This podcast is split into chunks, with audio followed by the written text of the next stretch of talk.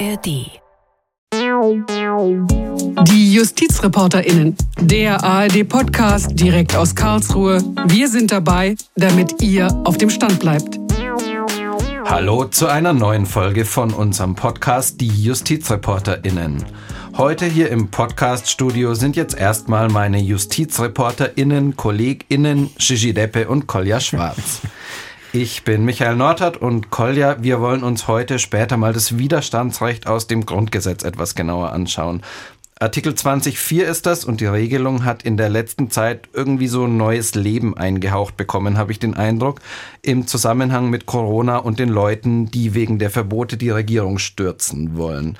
Lass dann da später mal schauen, ob das Widerstandsrecht da als Grundlage taugt. Auf jeden Fall, also da berufen sich ja jetzt ganz viele drauf und äh, ob das eine Grundlage hat, können wir gern drüber sprechen. Genau, mit Frank Bräutigam spreche ich dann über den Prozess gegen den mutmaßlichen Mörder von Walter Lübcke, dem ehemaligen Kasseler Regierungspräsidenten. Stefan E. ist angeblich Rechtsextremist, soll Lübcke vor gut einem Jahr auf dessen Terrasse erschossen haben. Frank war da am Dienstag beim Prozessauftakt dabei und schildert uns dann gleich seine Eindrücke. Aber Shishi und Kolja, wir fangen jetzt erstmal an und unterhalten uns einmal mehr, muss man ja sagen, über den Berliner Raserfall. Die Frage Mord oder fahrlässige Tötung für die Kudam-Raser Shishi, du warst heute Morgen am BGH bei der Urteilsverkündung dabei. Kolja, du hast dir das direkt hier in den Sender spielen lassen. Und Kolja, wir beide haben uns damals am Tag der Verhandlung hier im Podcast schon mal recht ausführlich über das ganze Verfahren unterhalten. Das ist unsere Folge vom 23. April. Wer also da tiefer einsteigen will, der kann da gerne noch mal reinhören. Aber lasst jetzt mal loslegen. Der Fall führt uns zurück in die Nacht auf den 1. Februar 2016. Ganz genau. Und da haben sich zwei junge Männer in Berlin eher zufällig an einer Ampel getroffen. Sie kannten sich schon vorher aus einer Shisha-Bar, aber eher flüchtig und haben sich dann eher mit äh, dem Aufheulen des Motors dazu verabredet, erstmal ein paar Stechen zu fahren. Stechen heißt immer bis zur nächsten Ampel. Wer ist da als erster da? Und nachdem sie zwei Stechen gefahren sind, hat der eine dem anderen quasi durch Weiterfahren, durch das Überfahren einer roten Ampel signalisiert, komm, jetzt fahren wir kein Stechen mehr, sondern ein Autorennen. Und dazu kam dann, die sind über mehrere rote Ampeln wohl gefahren, mit bis zu 170 kmh da nachts durch die Stadt gerast, über den Kudamm und an der letzten Kreuzung, an der Kreuzung Townsendstraße, da ist dann ein Rentner mit seinem Jeep auf die Kreuzung gefahren. Er ist äh, über seine Ampel bei Grün rübergefahren und ist dann von einem dieser beiden Raser erwischt worden und fast sofort am Unfallort verstorben. Du hast es gesagt, mitten durch Berlin, Tauentzienstraße, Kudamm, eine der bekanntesten Straßen in Berlin. Und das Aufsehenerregende damals war ja dann, dass das Berliner Landgericht gesagt hat, zum ersten Mal in so einem Fall, wir verurteilen das als Mord. Genau, die haben das als Mord verurteilt. Vorher muss man sagen, es gab ja immer wieder solche Raserfälle, auch mit tödlichem Ausgang, über die wir auch immer wieder mal berichtet haben. Und in den meisten Fällen war das fahrlässige Tötung. Und da muss man nochmal wissen, fahrlässige Tötung stand im Gesetz damals äh, mit einer Höchststrafe von fünf Jahren drin. Inzwischen gibt es für diese Raserfälle einen Spezialtatbestand, wo diese spezielle fahrlässige Tötung bei Autorennen mit bis zu zehn Jahren bestraft werden kann. Aber damals waren es eben diese fünf Jahre. Und da wurden viele verurteilt, natürlich auch nicht immer mit der Höchststrafe und das wurde sehr stark diskutiert. Und dann hat man hier nach diesem Berliner Fall zum ersten Mal wegen Mordes verurteilt. Genau, und das hat ja auch irgendwo die Brisanz, glaube ich, in diesen Fällen ausgemacht. Einmal lebenslange Freiheitsstrafe, einmal fünf Jahre. Irgendwie hat man da gesagt, naja, was machen wir denn jetzt draus? Wie verurteilen wir das, oder? Also es war auf jeden Fall sehr schlagzeilenträchtig. Die Boulevardzeitungen haben es sehr stark aufgegriffen. Ich erinnere mich noch dran, 2017 gab es ja das Urteil vom Landgericht, dieses Mordurteil. Und dann 2018 war es hier bei uns in Karlsruhe in der ersten Revision. Deswegen haben die BGH-Richter, glaube ich, auch schon in der ersten Revision sehr genau hingeschaut, weil sie gesagt haben, also Mord, das ist wirklich ein Hammer. Genau, Gigi, und du hast es jetzt schon gesagt, erstes BGH-Urteil damals. Wir unterteilen in erstes und zweites. Das, was wir heute jetzt erlebt haben, war das zweite. Im ersten BGH-Urteil wurde dann aber dieses Berliner Urteil damals gekippt. Und zwar haben die Richter hier in Karlsruhe gesagt, das, was da in Berlin passiert ist, das kann schon Mord sein. Aber sie waren eben nicht zufrieden damit, wie das Gericht in Berlin das hergeleitet hatte. Der Fall ist dann also zurückgegangen nach Berlin an eine andere große Strafkammer und da haben die Richter dann aber die beiden Raser wieder verurteilt und zwar wieder wegen mittäterschaftlichen Mordes.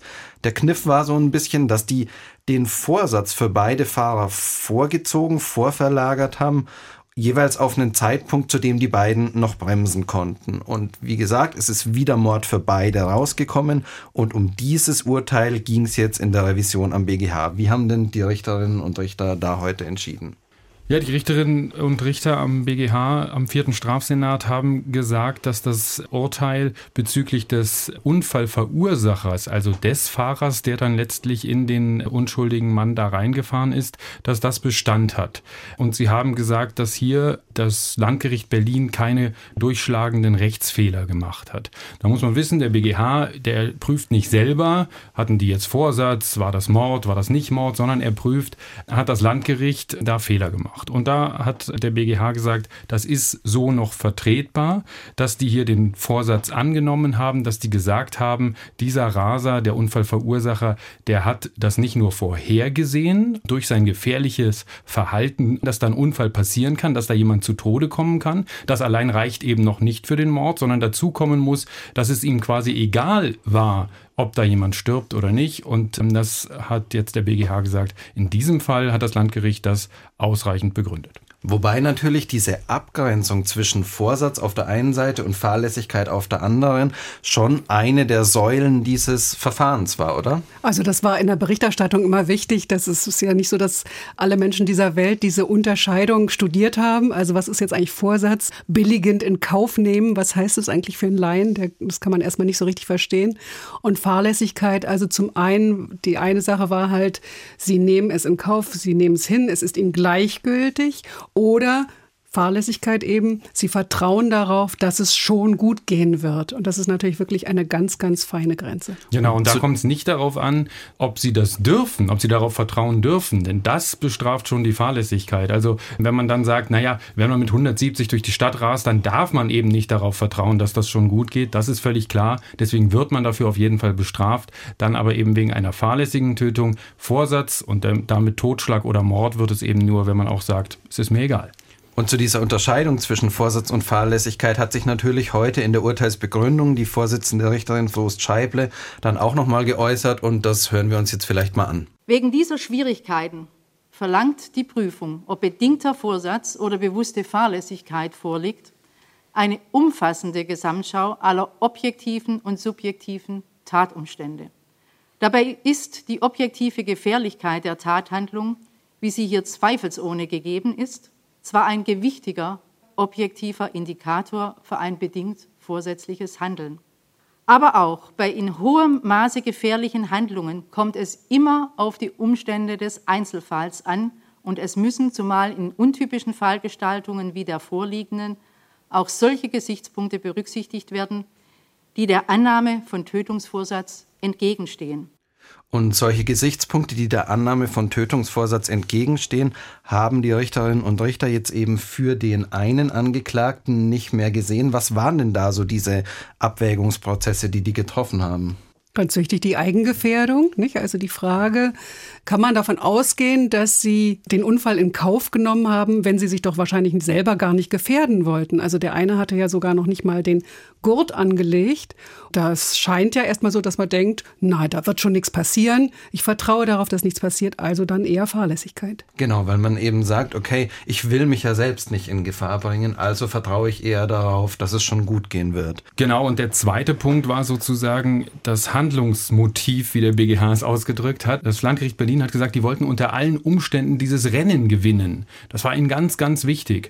Und jetzt war die Frage hier in der Verhandlung auch am BGH, naja, wenn man mit einem Unfall rechnet und sagt, das ist mir egal, ob ein Unfall passiert, dann kann man das Rennen ja letztlich gar nicht gewinnen.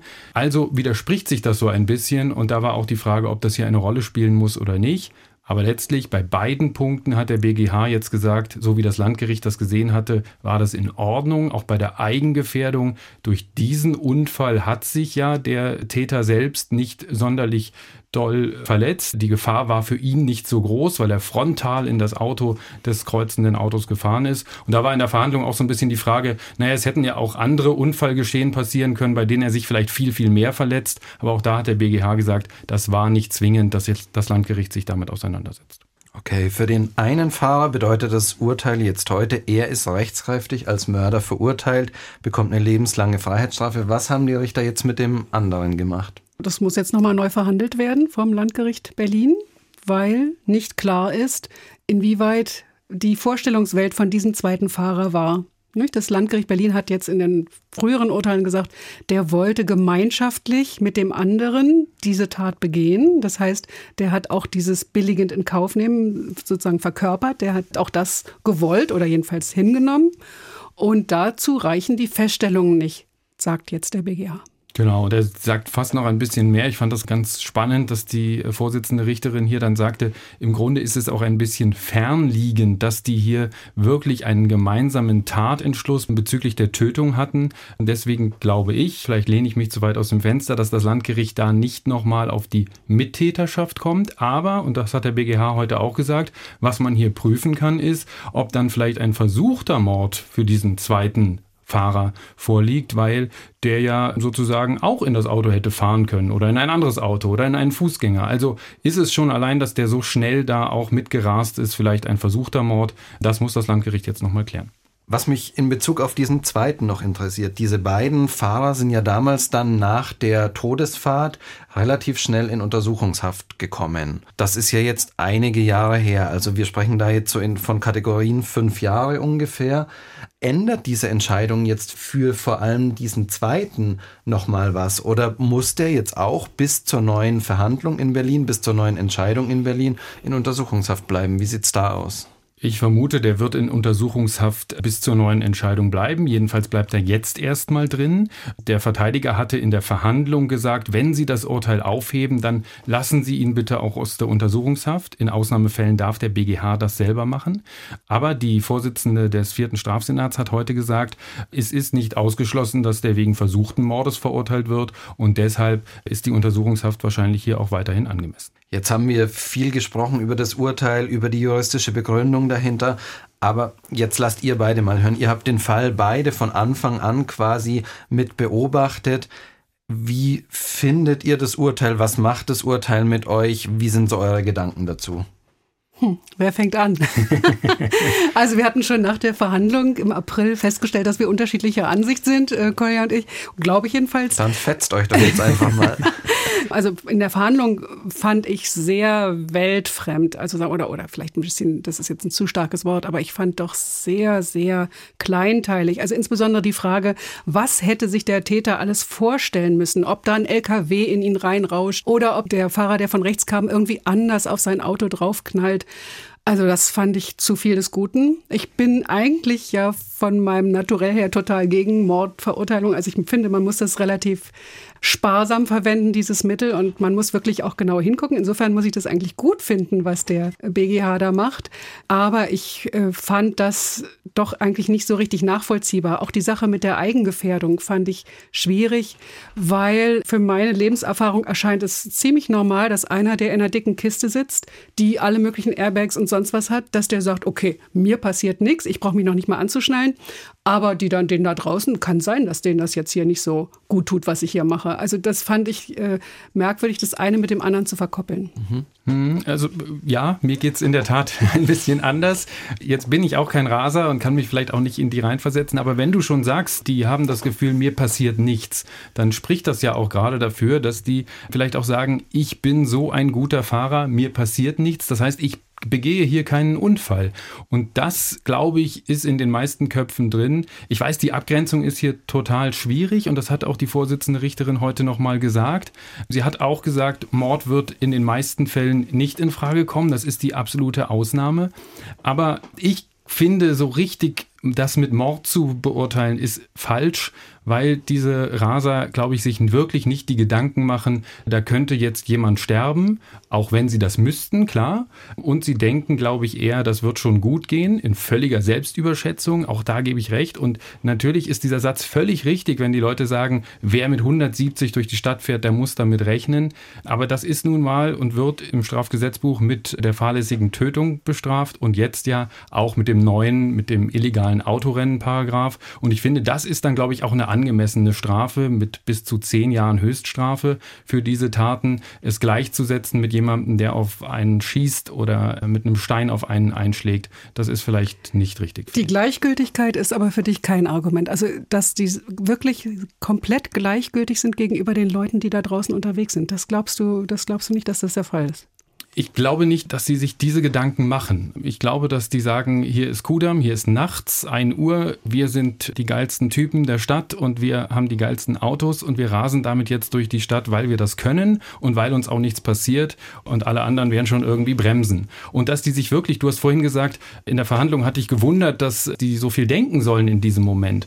Aber das Landgericht Berlin hat ja auch gesagt, sie haben in dem Moment gedacht, wenn ich da jetzt auf einen drauf fahre, dann wird der sterben, mir wird aber nichts passieren. Das ist doch sehr, sehr fernliegend, finde ich. Okay.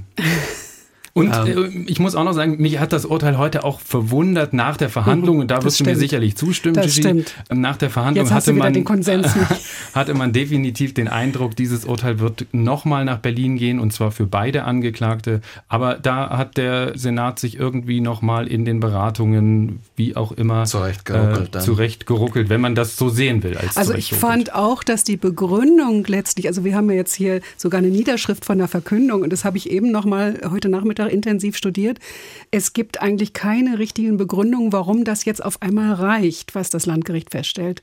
Also auch da werde ich so ein bisschen misstrauisch. Wie ist es eigentlich mit der Argumentation im Senat? Wie logisch ist das alles? Vom Ergebnis her gefällt es mir, aber ähm, ich hatte das Gefühl, dass der Senat auch nicht so richtig überzeugt ist, aber hier zumindest sagt, naja, es ist gerade noch die Grenze, wie man das begründen kann. Genau, also deshalb hat er wahrscheinlich auch gesagt, ähm, so, das wird die Ausnahme bleiben. Ich hatte auch damals, als ich das Urteil aus Berlin gelesen habe, ein bisschen so den Eindruck, Mensch, an der einen oder anderen Stelle ist es ein bisschen dünn. Aber wie du sagst, möglicherweise haben sie dann jetzt eben gesagt, gut vertretbar ist es eben noch. Und deswegen können wir das hier mitgehen. Okay, wir bleiben natürlich weiterhin dran. Der Fall wird uns nicht ganz verlassen, weil wie gesagt, um einen Angeklagten haben wir uns da jetzt weiterhin zu kümmern. Vielen, vielen Dank, Shishi, dass du da gewesen bist. Kolja, du bleibst noch hier. Aber erstmal kommt jetzt Frank Bräutigam dazu. Hi, Frank. Hallo Michael.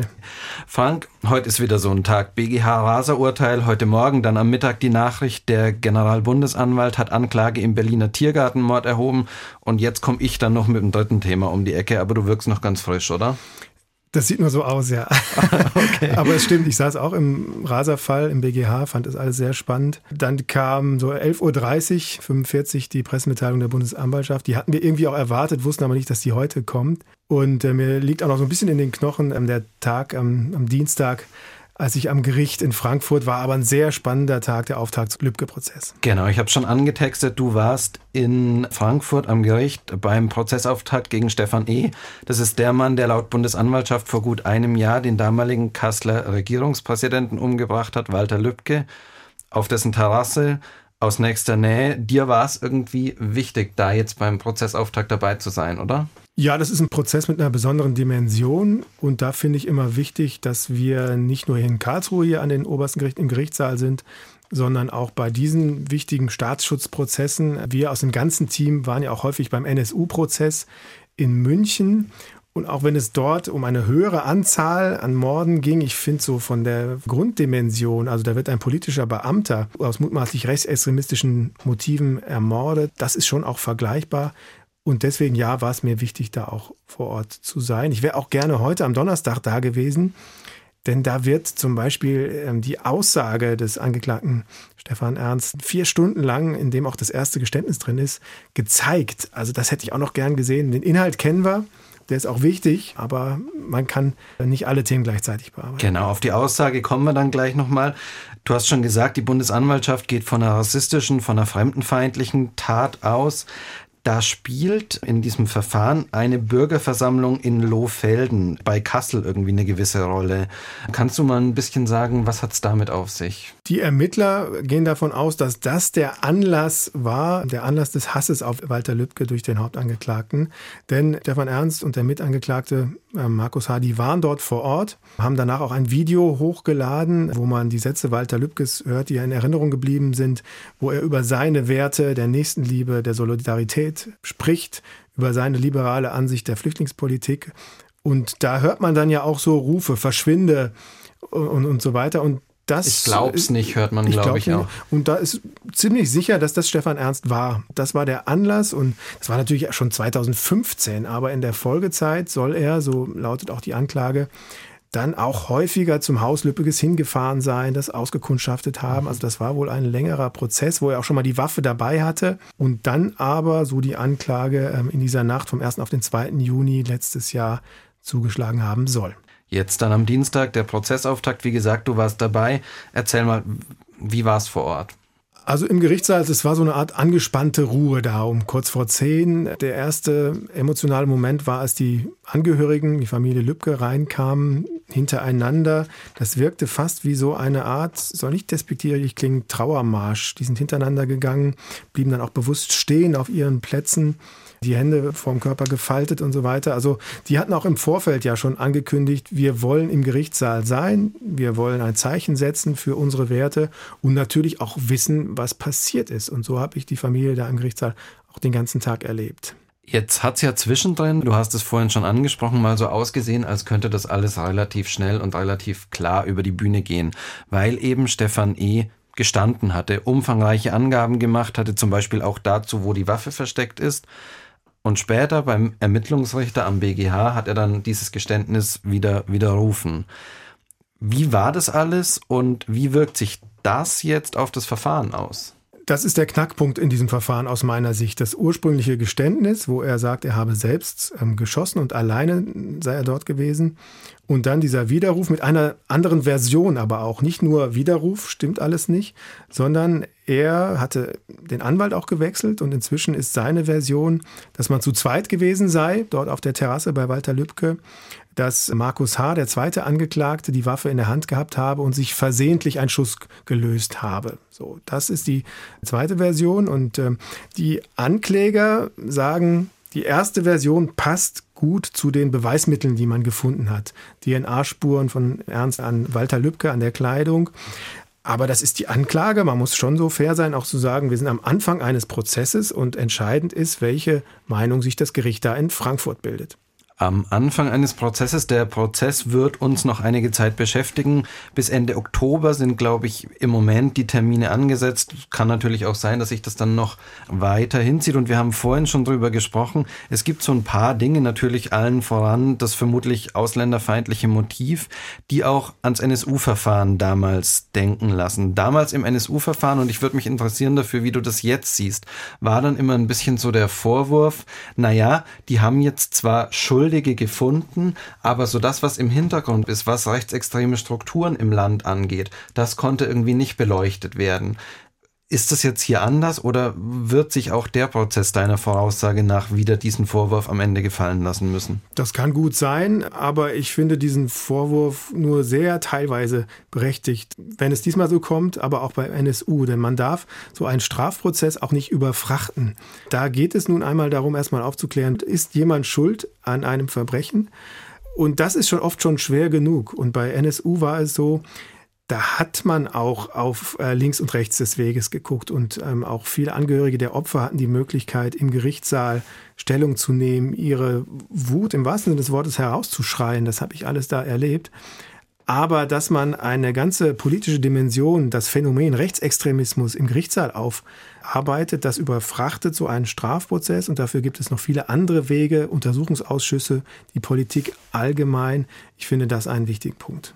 Okay, vielen, vielen Dank, Frank. Wir haben einen guten Einblick gewonnen. Wie gesagt, Termine angesetzt bis Ende Oktober und ich bin mir sicher, wir sind da immer mal wieder dabei, schauen da drauf und machen jetzt weiter. Kolja, du bist immer noch da mit dem Widerstandsrecht aus Artikel 20.4 im Grundgesetz. Findest du, es ist falsch, wenn ich das Thema antext und sage, dass dieses Widerstandsrecht zurzeit oder in den letzten Wochen so eine Art Renaissance erfahren hat?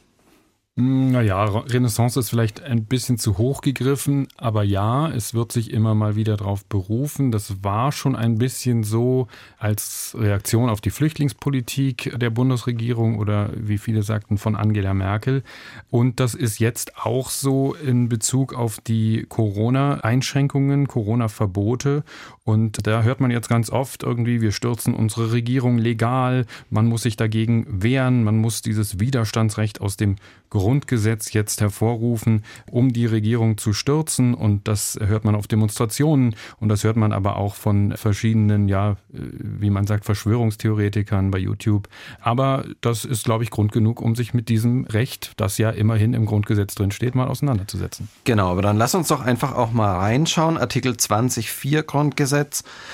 Ich glaube, es hilft es mal kurz hier im Wortlaut zu haben. Da steht, gegen jeden, der es unternimmt, diese Ordnung zu beseitigen, haben alle Deutschen das Recht zum Widerstand, wenn andere Abhilfe nicht möglich ist. Erstmal, Kolja, da ist von dieser Ordnung die Rede. Um was geht's denn da? Welche Ordnung darf ich denn nach dem Grundgesetz, nach Artikel 20.4 da verteidigen?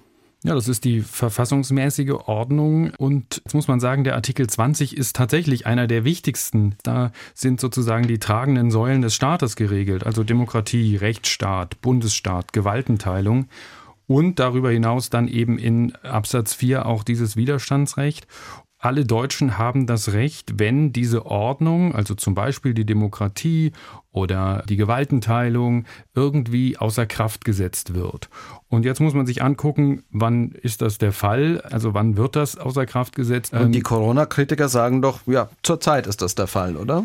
Die sagen, zurzeit ist das der Fall und argumentieren damit, dass Grundrechte eingeschränkt oder aus ihrer Sicht auch zum Teil ausgesetzt werden. Genau, die Demonstrationsfreiheit zum Beispiel, die Meinungsfreiheit. Manche fürchten auch die Zwangsimpfung und sagen, es geht um die körperliche Unversehrtheit, all das, ne? Genau, diese ganzen Grundrechte, auch die Religionsfreiheit natürlich. Es war ja sehr, sehr viel eingeschränkt, aber auch unsere ganz normale Bewegungsfreiheit war eingeschränkt, weil wir uns nicht mehr mit dem treffen konnten, mit dem wir das wollten oder nur mit einzelnen Personen. Zum Teil in manchen Bundesländern gab es auch tatsächlich Ausgangsbeschränkungen. Also man durfte nur mit bestimmtem wichtigen Grund aus der Wohnung. Also das sind Sachen, die kritisiert werden. Jetzt muss man aber zunächst einmal wissen für alle Leute, die sich darauf berufen oder die denken, na ja, das könnte doch dann passen, äh, muss man sagen, sagen, erstmal Grundrechte dürfen bei uns eingeschränkt werden. Das ist ganz normal. Also das ist jetzt nichts, was nur in Corona-Zeiten gilt. Grundrechte gelten nicht schrankenlos, wie die Juristen sagen, sondern sie werden eben eingeschränkt. Das liegt schon allein daran, dass sich Grundrechte zum Beispiel manchmal auch widersprechen. Zum Beispiel muss der Staat als Schutz seiner Bürger deren Gesundheit, deren Leben schützen. Das ergibt sich zum Beispiel aus Artikel 2.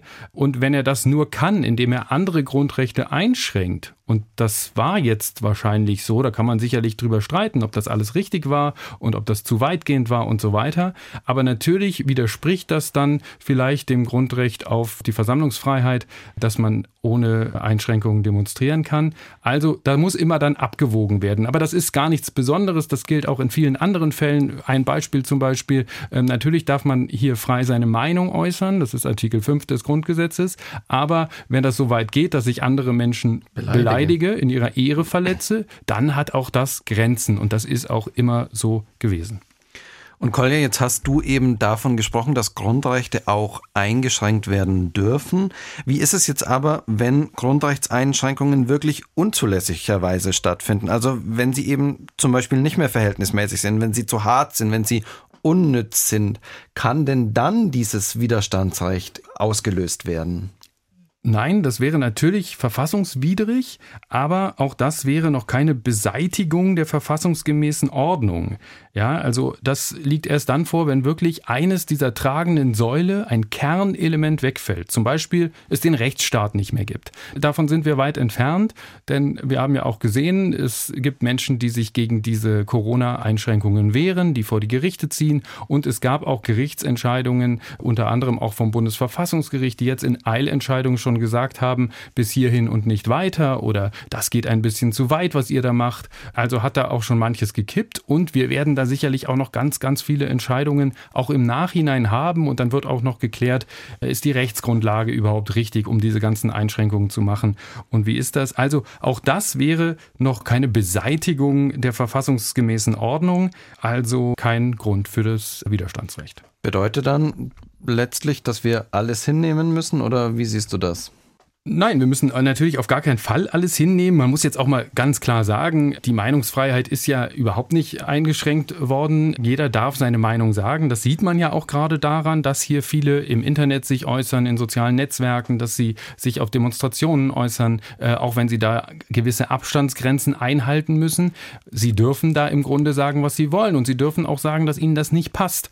Und man kann sich auch dagegen wehren, also man kann vor die Gerichte ziehen und dagegen kämpfen. Man muss also keinesfalls einfach sich alles gefallen lassen und man kann auch auf die Straße gehen. Inzwischen darf man da wieder demonstrieren, wenn man gewisse Regeln einhält. Also das ist alles möglich. Und jetzt müssen wir uns vielleicht auch noch mal diesen letzten kleinen Satz von diesem Widerstandsrecht in Artikel 20 Absatz 4 anschauen. Da steht ja auch, wenn andere Abhilfe nicht möglich ist. Also Widerstand darf man nur dann leisten, entweder gegen die Regierung oder auch gegen einzelne Gruppen oder Personen, die von unten sozusagen den Staat beseitigen wollen oder die verfassungsgemäße Ordnung, wenn es keine andere Abhilfe gibt. Und solange die noch da ist durch die Gerichte, darf man sowieso nicht Widerstand leisten oder auch wenn die staatlichen Mittel sozusagen dagegen angehen können. Das wirkt aber jetzt dann, wenn du das so sagst, alles nachvollziehbar, aber schon auch ein bisschen so, als würde dieses Widerstandsrecht eigentlich nur noch zum Spaß im Grundgesetz stehen. Ja, nein. Also natürlich, man kann sagen, das hat schon ein bisschen symbolischen Charakter wahrscheinlich. Jetzt muss man vielleicht ganz kurz mal erklären, das Widerstandsrecht steht da noch nicht immer. Man hätte ja denken können, das ist sozusagen eingeführt worden nach der Nazi-Zeit, weil da gab es durchaus Fälle, wo Menschen Widerstand geleistet haben, zum Beispiel die Hitler-Attentäter.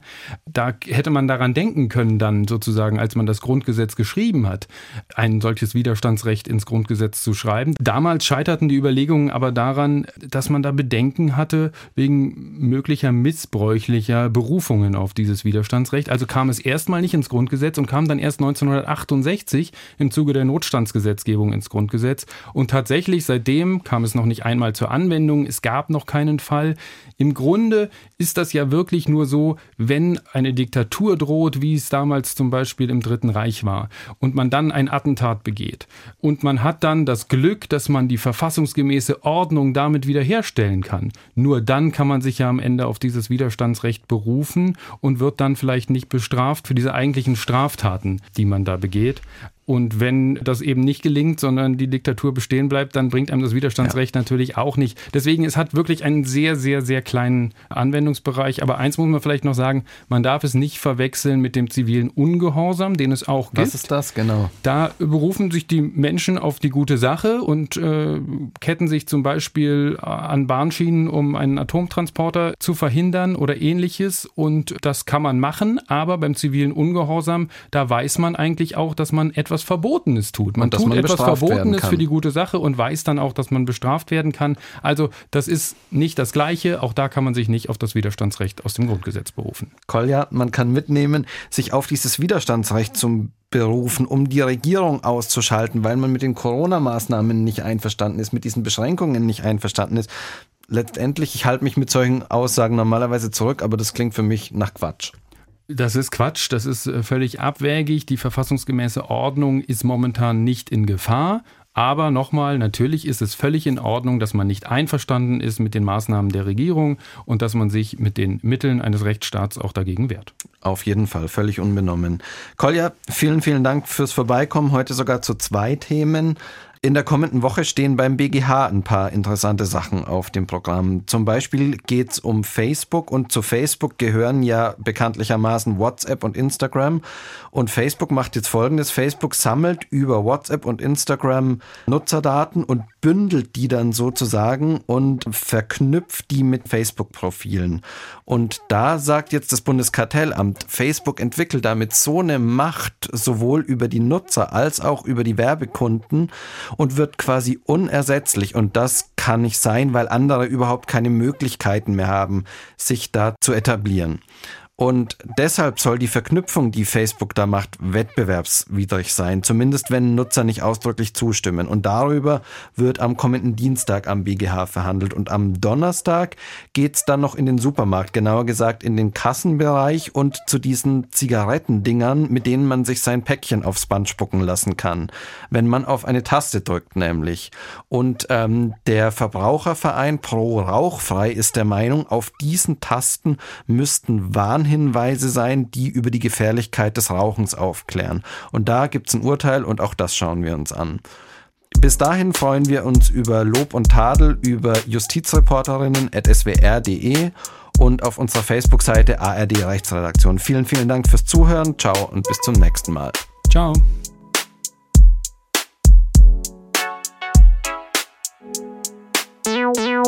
Meow.